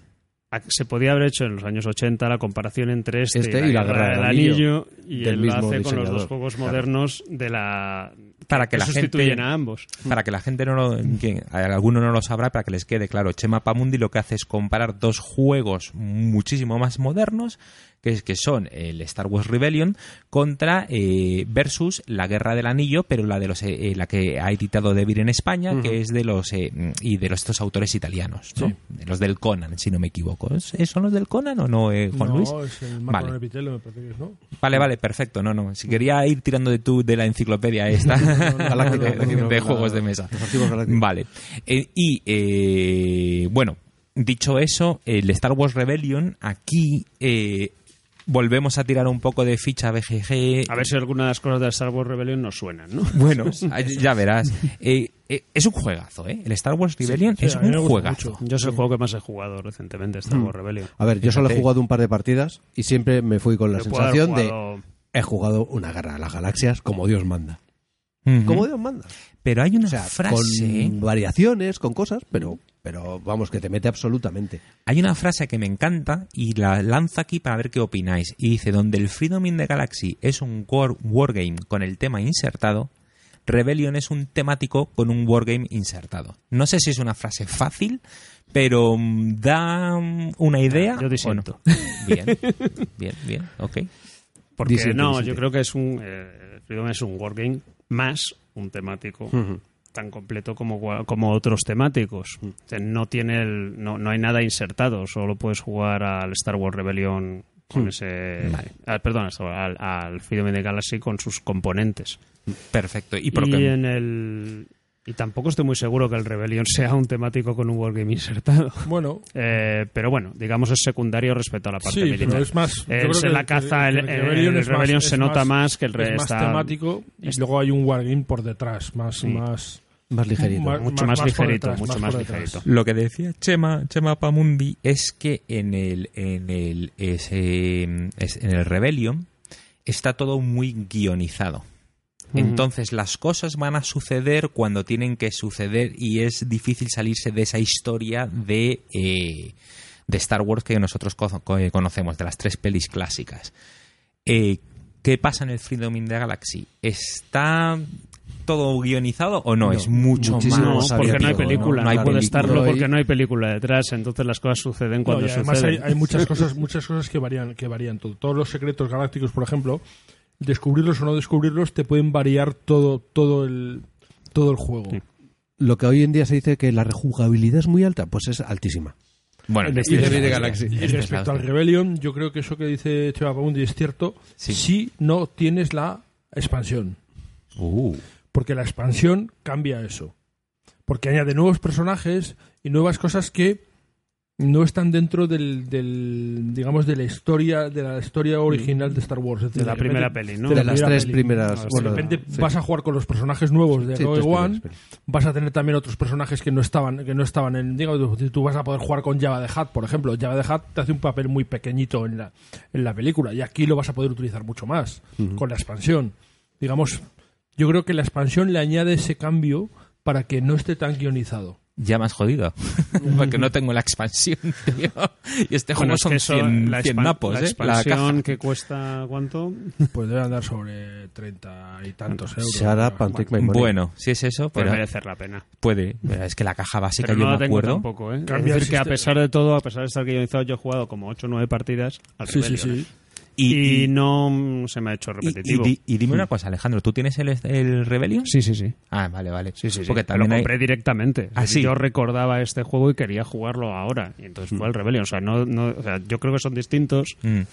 pero los elementos que rescata el Rebellion son los que introduce Freedom in the Galaxy, son los más originales O sea, hay- y los más hay- divertidos. hay- así hay que, y por eso digo, como eh, ha extraído y ha traído a Y nuestro moder- siglo y modernizado. eh, lo está más modernizado. interesante del Freedom Sí. y ha dejado de lado el Wargame. Vale. Bueno, el Wargame y la sobrecomplicación que tenía el tema de las misiones. Y- Bueno, lo que pasa es que en el tipo de juego las misiones sí eran un poco complicadas, pero eran la salsa del asunto. Claro. esto, Que en esto la- está lo que siempre decimos cuando hablamos de juegos de Avalon Hill. Es que son juegos hechos por Wargamers. Por Wargamers de los años 70. Mm. Que eran juegos muy complicados. Entonces, cu- cuando hacen un juego que no es estrictamente el típico Wargame de X and Counter, tendían a no, la- no a pueden las- evi- no pueden evitar el sobrecomplicarlo. Venga, pues dame, darme un ejemplo donde se ve que uno, que, que, que el Rebellion bebe de, de, Ah. Bueno, Bueno. El, el tema de los personajes haciendo misiones y los grupos de misión. es sí. lo mismo. Sí. Exactamente igual. Simplificado en el número de características que tienen los Claro, personajes. ejemplo. mencionamos que la misma misión que hemos hablado antes en el Rebellion consiste en que un grupo tuyo de- del rebelde se teleporta al planeta donde Lo está asignas la princesa y con un poco de suerte tiene la, el halcón milenario, si no recuerdo, te permite liberar y si no, bueno, te permite liberar si hacías otra misión. Pero vamos, haces una misión que es una tirada y se acabó. Es decir, que en una lo resuelves en 10 segundos. Además de que teleportas a los sitios, con lo cual las misiones no tienen ese, ese riesgo. Y los riesgos de las misiones son limitados. Sí, eso, una cosa que pasa en el Rebellion es que eso hace que el Imperio no tenga que tener naves en la órbita de todos los planetas, No. cosa que sí pasa en el Freedom, que acaba teniendo el Imperio naves en la órbita de todos los planetas para evitar que las naves entren y salgan Otra, fácilmente. otra similitud, el, imper- el rebelde selecciona su base al principio y es vital que el imperio no la descubra. Hmm. Con lo cual, el- en realidad, el rebelión consiste en ir, eh, en la tarea del imperio al menos consiste en ir descartando planetas donde no está para poder luego atacar la base Hay 18 rebelde. posibles. Y del planetas. mismo modo, a lo largo de las misiones del Imperio van descartando, de- además, como decía, bueno, hay, una, hay un descarte automático de dos. Cada Sí. turno el Imperio descubre dos planetas que no son la base rebelde, con lo cual al final la descubre seguro. Solo que para cuando la descubre puede ser demasiado tarde porque a diferencia del, del Freedom, si el Imperio no hace esta acción de descubrir, entonces gana el rebelde, Mm. que es... Es lo que a mí me parece que... ¿En dónde, en dónde? En el Rebellion, En el Rebellion. si el Imperio no gana, Sí. Si el Imperio tiene que descubrir la base activamente tiene que descubrir y controlar la base rebelde. Si eso no ocurre, el rebelde gana, aunque no tenga nada sobre el tablero, aunque no haya controlado ningún espacio, aunque no tenga personajes por- porque los veo por tiempo, por- gana por tiempo, el tiempo. por gana por tiempo. Vale, eso vale, le, vale. le quita un pelín, Hmm. si te imaginas, a la historia, ¿no? Sí. Porque no sabes por qué motivo ocurre eso si el rebelde no tiene presencia, por ejemplo. Correcto. Una Se ha convertido en un juego, un juego muy medido, estupendo, excelente, uno de los mejor valorados y a los que más hemos jugado. Pero como historia, yo creo que pierde algunos elementos. Pues mira, yo tengo aquí algunos puntos de, del Star Wars Rebellion que nos queda claro- claro que no es un Freedom in the Galaxy 2, es algo diferente, pero que bebe, bebe de su papá, que, se, que está claro que es, el, que es el Freedom in the Galaxy. Y yo diría, cosas buenas o cosas a tener en cuenta del Rebellion.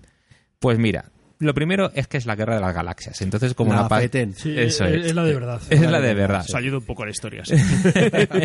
Entonces eso ya como mm, ayuda bastante. Segundo, es un juego rápido. Si es un juego de una tarde. Claro, Y, un- y no de una tarde especialmente No, larga. no, no. Por eso. tarde- Son tres horas, dos horas, tres horas, no mucho más. Y en estos Según, según la suerte, porque no sé si ha ocurrido, pero se puede descubrir la base rebelde rápida si tienes mala suerte, ¿no? Sí, rápidamente. No, pero se puede cambiar. Se puede cambiar. Se puede cambiar. Tercero, tiene figuritas y nos gustan Bueno, mucho tiene las tiene- figuritas. pero Y plástico, pero- y plástico, y más Tiene plástico. figuritas de las tropas. Sí, De las tropas, no de los personajes. Es verdad, los personajes son cartoncillos, Son- ¿no? son de esos con standards. peana. Son peanas. Es verdad, Son peanas. es verdad. Pero es muy, muy chulo, mucho más visual, porque aquí tú, por ejemplo, tienes una red, para saber dónde está Red Jack, o dónde está Reine Derban, o Cinadora, es una tienes fichica. una ficha con el nombre, punto. Claro. No, nada más, no hay ningún dibujito ni nada. Sí, no tienen los números de navegación y no sé qué, o liderazgo, o sea. Y la estrella de la muerte que viene en el Rebellion, ¿qué me dices? eh? Esa mola, esa mola. de- de estrella- ojo, la estrella de la muerte y la estrella de la muerte la en construcción. construcción. Y la segunda estrella de la muerte. Las tres cosas. Claro, claro. Sí, Y sí, son- eso, eh, eso hay que tenerlo en cuenta. Y, y bueno, pues que Core Connection es Core Connection. A mí me gusta mucho el Rebellion, ¿eh? El Rebellion. Lo- lo- lo- yo quiero- quiero- No. claro. Que sí, que sí. El Freedom me gusta A mucho, todos. pero si, A si todos nos gusta todos- mucho el si hoy tuviera que elegir cuál jugar, no habría duda. Claro. Y lo que te iba a decir, que Core Konicha es, un- eh, eh, que, es, que, que es el diseñador de este juego, Sí. es un tío muy bueno. Es muy bueno en lo que hace y, y el juego funciona tanto temática como mecánicamente, que es lo, por Luego, lo además, que hay que tener en cuenta que los que nos gustan todo el rollo este de juegos de Star Wars y tal, estamos de suerte porque vas a sacar Fantasy Flight un nuevo juego basado en Star Wars. ¿Otro? Sí, uno. ¿cómo se Uno sobre De rutas comerciales. ruta- vamos, de rollo Han Solo, de saltar con tu nave y ir haciendo contrabando y demás. Tal. Juego que por supuesto habrá que comprar. Hombre, Obligatoriamente. Este, este está anunciado. Está anunciado, está Shut up and take my money. Eh, señores fabricantes, poned el precio que os dé la gana, porque ¿no? Sí, yo también lo compro. aquí hay gente que aunque cobren 200 Es muy, euros por él, lo muy buena pinta tiene. Bueno, ch- chicos, eh, Eduardo, lo dejamos aquí. Yo creo que nos ha quedado condensado como en nuestros primeros programas, pero oye, es que estamos en un hospital. tío. Bueno. tenemos que hacer- hay que respetar el entorno y, y no, bueno, pues lo único que yo creo que le- también aquí agradecerle a Alex que, que le gustan mucho estos dos juegos. Eh, si hemos hecho el programa, entre otras cosas, es acordándonos de él, porque el Freedom in the Galaxy no se lo ha comprado una, sino dos veces. Historia más chula. Por una historia, bueno, No debe haber muchos juegos de este de Freedom en España, ¿eh? no, no debe ser sencillo. Es de los Lo- que quien haga una iniciativa de reedición, si lleva a buen término, igual, Uf, igual está imposible hacer una es reedición. coleccionismo, claro. Porque esto tiene un montón de fichas, un montón de cartas, un montón de historias. Yo lo veo complejo de narices. Sí, eso es una cosa que no hemos nombrado. Es que el juego tiene viene con un montón de, de- de material. O sea, cartas hay muchísimas. Sí, sí, además, pero cartas de la época, de cartoncillo, que Cartoncillos sí que, se, que venían No, en este una todavía- plancha junta que había que, que había que Este era de destroquelar. O sea, está lleno de, destroquelar, de- sí, de sí, cuernitos sí, sí, las sí. Están las- claro, por eso las llevas en fundas, nos ha jorobado. Bueno, pues eso, que son juegos que hemos disfrutado mucho, muchas horas. Nos ha sobre todo el Freedom, vaya, eh, hace muchísimos años. pues, Y- pues vamos, ya vayamos y queríamos a- traerlo porque era uno de esos que teníamos ahí en la nevera y que tenía el programa que teníamos en la No, no, nevera. eh, y- este es un clásico programa de los abuelos, o sea, Yayo programa total, ¿no? ya Nostálgico. lo, ya lo y- dijimos, más yayo no se puede. En una residencia. Hablando de un juego del 79. etcétera, Bueno. etcétera. Exacto, ojo, y con bastón y todo. ¿eh? Y con bastón y todo, macho. Una, una maravilla. Pues chicos, vayamos a nuestra siguiente sección y es ¿qué hemos jugado en las últimas semanas? Willie is happy again. Suki plays with Leo. Sasha plays with Brit. Adolf builds a bonfire. Enrico plays with it.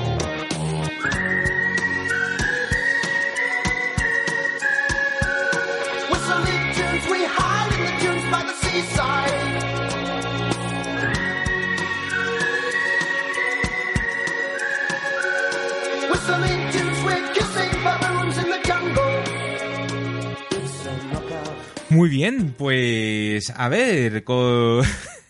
Juan Luis. Iba a decir Cri, Juan Luis, ¿a cri, qué has cri. jugado? Lo, lo mío lo tengo muy fácil, ¿no? Hemos Jugado, habéis jugado aquí, ¿no? Hemos jugado algún algún eh, juego este, precisamente el de John Butterfield, A ver, al micro, habla al micro, macho, que no se te oye. El- ¿Cómo se llama este juego? Este? El, está- Space Corps. el Space Corps. Hemos jugado un par de Space Corps. Coño, que es verdad que habéis jugado en Space Corp Aquí en esta misma En mesa. esta misma mesa. que tiene un mérito que lo que lo que no dónde hay dónde hay límites La no existen voluntad los Lo límites Lo dices, lo para Exacto. que llegue a los que no lo pedimos inicialmente y estamos esperando a que las casas lo traigan.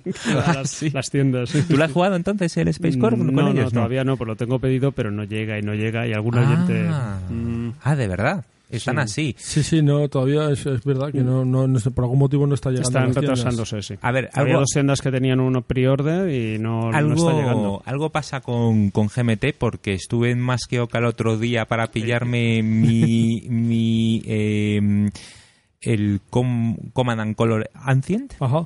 Y lo tenían programado para el 11 de, de enero y Pero no. pues, y que no y que no y me decían los chicos allí me decían es que tenemos Este venía el 11 de enero también. sí no pues es el mismo pedido que el mío y que están atascados macho algo pasa que no lo saben y que no les llega Mm. que lo, lo están intentando que le- les ha salido rana este pedido básicamente Bueno, eh, y hay una bonita historia de Ancients, ¿eh? Porque eh, cuando tú llevabas ¿Ah, la tienda, eh, no te acordarás, pero bueno, eh, yo visité la tienda allí, Excalibur, y, y me acuerdo, como total noob, te pregunté, oye, ¿y esto de los Wargames? Yo me quiero meter en esto de los Wargames, ¿y tú qué me recomendarías? dice, pues mira, tienes el... el Joven Padawan. el, eh, ahí el Ancients, el Command and. Colors Ancients, ese, yo te, ese te lo sugiero. Y me quedo mirando y digo, ajá, sí, muy, muy bien, gracias por la sugerencia. Y me fui y me compré otro, pero no me compré Así- ese. así y, y luego, no, no, no, pero...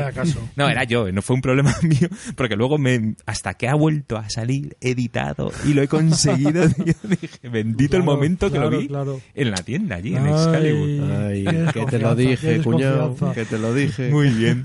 Y bueno, pues eh, más cositas, más cositas acabéis a, habéis jugado a ver, A ver, Cervantes. Cervantes. Mm, Bueno, pues últimamente sí he jugado. O sea, recuperamos nuestro juego de rol favorito, eh, RuneQuest, en una de sus versiones. Uh, y estuvimos jugando a Garbanzos contra los Galvan, los los garramangalos. Galvangalos. Sí, sí, eso es eh, en honor a nuestro máster Jesús, que no tenía figuras ni nada con lo que marcar las posiciones, lo hicimos con legumbres.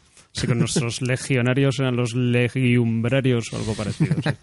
Pero que es muy Pondremos- bonito. pondremos la foto podemos también, poner la que nos la foto, pasaba sí. Alejandro. ayer jugué al Stite, este, ¿cómo se llama? Stite. Stite, Scythe, sí, Scythe. no sé. Es como Scythe, yo creo. Sí, no sé, sí, eh, vamos, yo- Al de los estitas sí me encantó, o sea, me gustó. sí, sí. ¿Ves? Fíjate que no soy... Ojo, Eduardo, que le ha gustado. gustos va- variados, sí.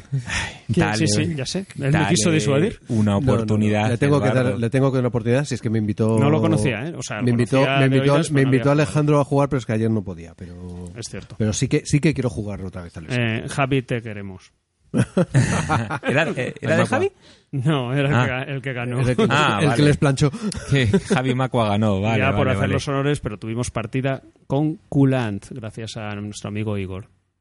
Es que no vienes a jugar, pues te quedas sin Con Culant. culán. Vaya, vaya. Bueno, como Eso soy ya- chocolate relleno de sí, chocolate, sí, lo sé, lo sé. chocolate por todas partes. Es el gracias a nuestro Chocolate Explosion. amigo Igor. Y Bueno. gracias a Jaime que trajo el juego. Y Menos mal que no se fui, inició en los juegos casi con porque seguimos a dieta estrictísima. Sí, pero te perdiste una partida que... me Y un culán. Y un culán. Pero te has comido alguna rosquilla. Sí, joder, porque tampoco. Es que me lo ha recordado vuestras rosquillas porque lo habéis dejado lejos y no llego. Coge rosquillas. Bueno, voy yo. Anda, llorica. Voy yo y os cuento, os cuento a qué he jugado. Eh, Imperios del Mediterráneo, chicos. Juegazo. Qué bien. te lo- Pero es un juego de club. Os lo recomiendo a juegas en la todos. Bellotacón. Jugamos en la Bellotacón y luego vine tan hipeado del juego y me encantó tanto. Ah, te lo compraste. que- no, eh, tú. en el Club Ah, Reino del Norte. otra vez. En el Club Reino del Norte eh, dije, hay que montar una partida porque esto es de club, chicos. Y lo jugasteis. sí, a seis, con Cor- era, era copia de Cortatu, eh, eh, y estábamos allí unos cuantos trolls y nos lo pasamos mm, Va, es un bien. juego muy divertido. Y como tiene dados, tiene tiradas épicas. Y sucedió lo que crees que no puede suceder. Y es que salió un 1, salió otro 1 y salió otro Eso 1. nunca ocurre. Los ojos de la serpiente más uno.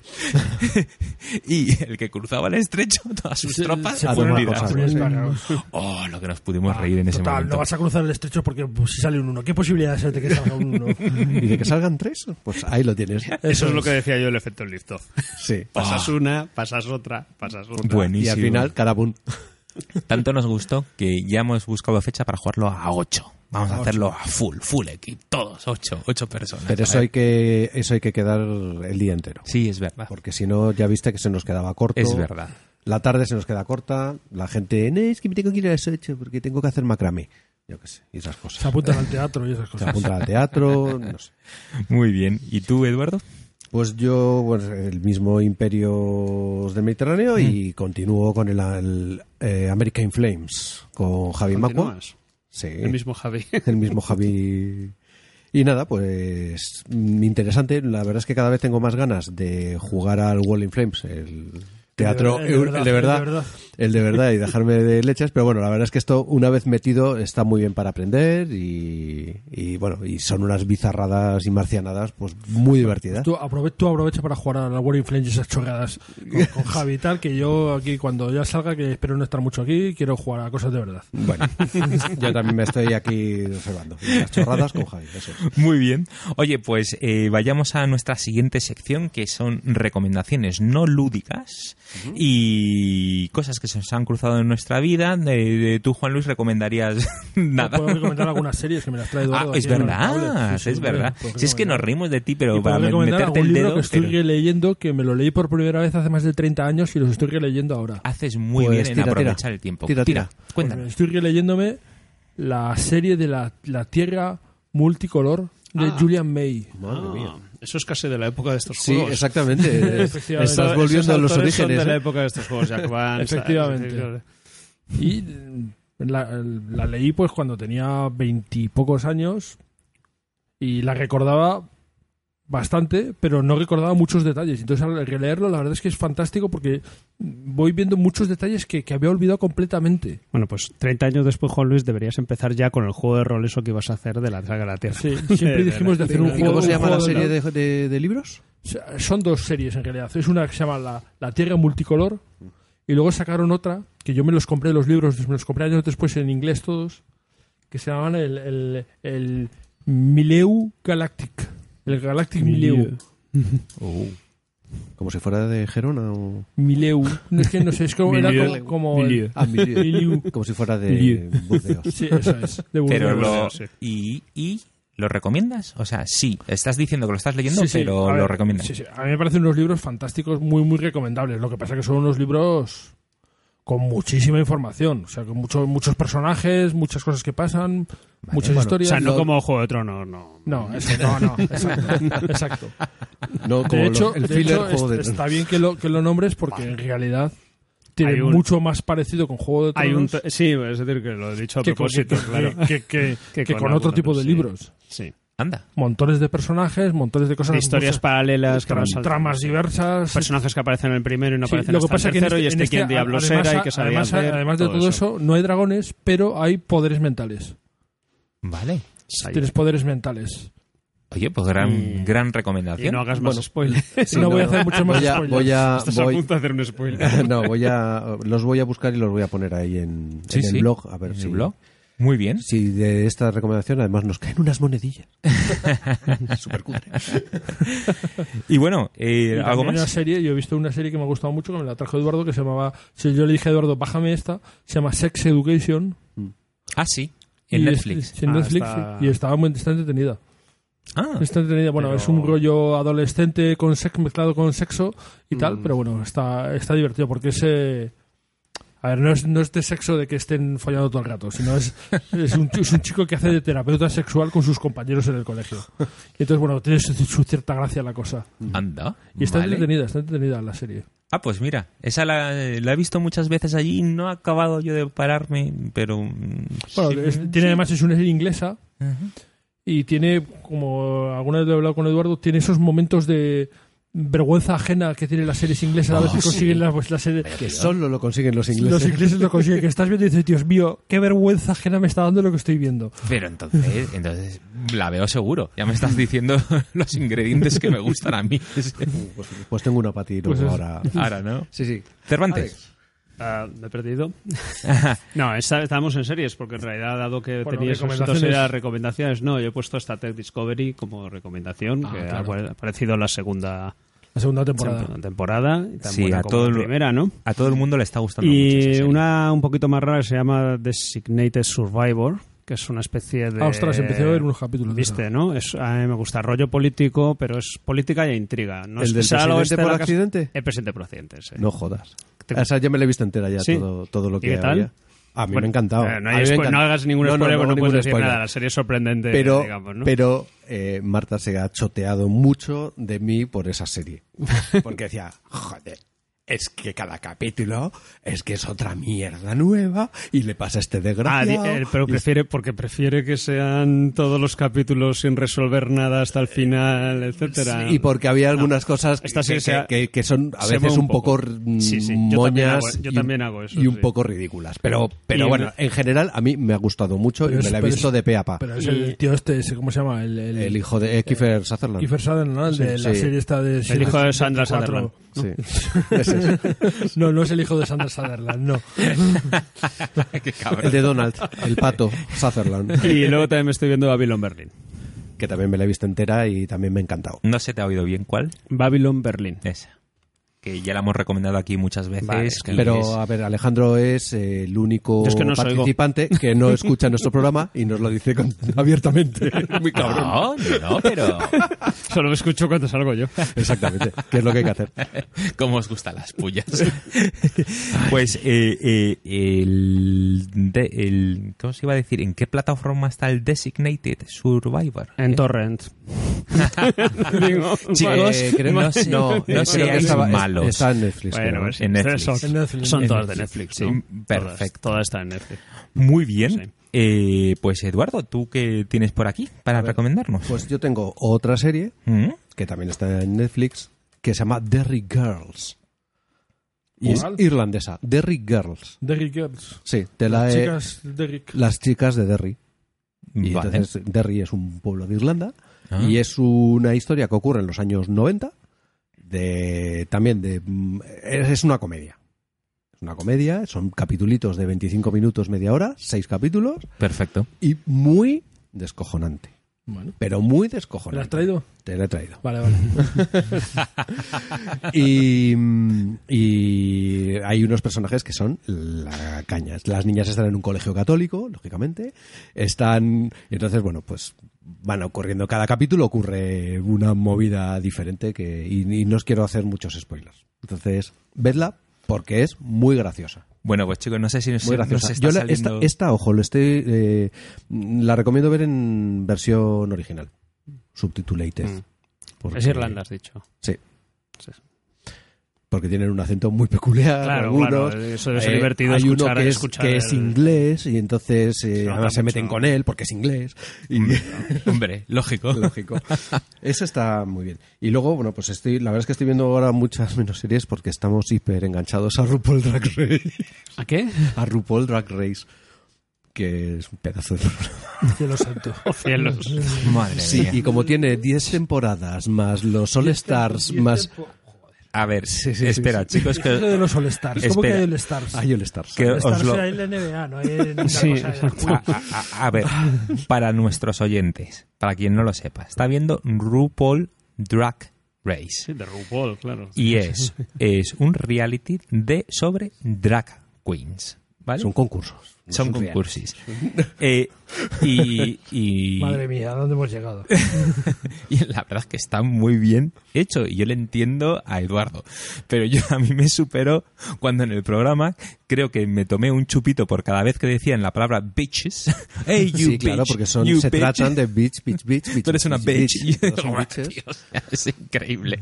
Pero bueno, bueno. Eh, Ya, Eduardo, pero tú- a ti te pero ahí- gusta mucho y lo defiendes. eh, Sí, sí, y- porque además hay, hay de verdad que descubres muchos artistazos. de Efectivamente. otro tipo de cosas, pero, Pero- son artistas muy buenos. Bueno, muy oye, buenos que artistas. yo fui al Gula Gula dos o tres veces ¿eh? y me lo pasé teta aquí en Madrid. Qué divertido. que. Qué divertido cuando el Gula Gula. Sí, sí. O sea, que esto No, fue top. ya, Creo que ya no. ya no existe No, o... ya no existe, ¿no? Ah, Hace bastantes Pero años mucho. Desapareció hace mucho. Sí, sí, sí. Bueno, pues eh, estupendo. ¿Yo tengo alguna recomendación? Pues no, no tengo ninguna más que un restaurante, pero ya ves para lo que os sirve para aquellos que nos escuchéis fuera de Madrid. Esto es en Barajas, un restaurante indio que se llama el Kathmandu Tandoori House y de verdad que me sorprendió gratamente porque yo tengo una tradición de comida india, mm, soy bastante experto al haber vivido en Inglaterra siete años, entonces os puedo contar las cogorzas Yo, y restaurantes lo indios a los que habré ido. comer cartito en un restaurante. Y entonces, vale, pues eh, y, y este en Barajas, Kathmandu Tandoori House. Y Pues dinos, yo voy a res- un, un restaurante iraní, iraní. iraní que se llama Bani Banu, Uh. que está en la calle Martires Concepcionistas, Vale, prácticamente al lado de la Plaza Manuel Becerra. ok. Muy, muy curioso. Lo que pasa es que solo tiene comidas, no tiene cenas. ¿Eh? Que ir allí a la comida. Y no tiene carta. Tú llegas allí, ves todos los Y los platos- sábados y domingos tampoco puedes comer. Y no tiene expuestos, Ves los platos expuestos y dices, quiero de esto, de esto y de esto. Te ponen cuatro, cuatro platos distintos Vale, y eso es lo que comes. pero los fines y de están semana... muy buenos. Y los fines de semana abren, Fines ¿no? de semana, Vale, ¿vale? vale, Sí, sí. ok. Muy bien. Pues, pues apuntado Hasta, queda. hasta restaurantes. Sí, sí, Sí, sí, sí, aquí completa. Aquí lo- los lo- abuelos somos así. Claro, podemos hacer una de abuelos. ¿No os acordáis que había un iraní cerca de uno de nuestros clubes en Cuatro Caminos? Sí. En la eh, calle al lado del Dragón. En la Club calle de los artistas. En la calle de los artistas. Nos fuimos, debimos ir alguna vez, o por lo menos. No, yo, he ido, yo he ido varias veces porque además el sitio es, Yo me eh, creo es, recordar haber ido en aquella época. es conocido de nuestro de, de mi cuñado. Entonces eh, hemos ido varias veces a ese. En la calle Artistas. En artistas, sí, señor. Pues chicos, hasta aquí hemos llegado. Eh, lo primero que quiero hacer es agradecer. A, a- he- hemos tomado la sala de espera, de, Bueno, de visitas, de- la sala o la de sala de visitas. o la sala de familias. que Y todo el mundo que ha venido está respetuosamente callado cuando no debería O sea, hacerlo. que de verdad que muchas gracias a, a- a aquí pues, eh, y a, a vosotros familiares y por otro lado muchas gracias a nuestros invitados Juan Luis Muchas gracias a vosotros. como esto, es- esto ya es el placer, camino un placer, amigos. para seguir haciendo Eso más es, cosas es. A ver, que queremos aquí muchos más programas, que necesitamos gente que venga a hacer programas. y Alejandro Tocayo Cervantes Alejandro Cervantes mil gracias por venir me lo he pasado muy bien eh, y las explicaciones que eh, han sido extraordinarias muy A bien muy bien. vosotros, cuando tengáis otro juego que merezca la De hace pena. 40 años. Será capullo. bueno pues aquí Y por eso no le invitamos más que una vez cada dos años. Porque de repente se me olvida que no hay que invitar a este tío.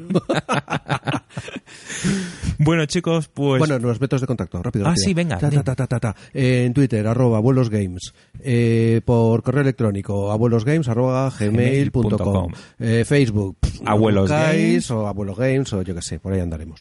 Y ya está. Y ya está. Pues, chicos, por mi parte, adiós. Hasta luego. Hasta luego. Hasta la próxima.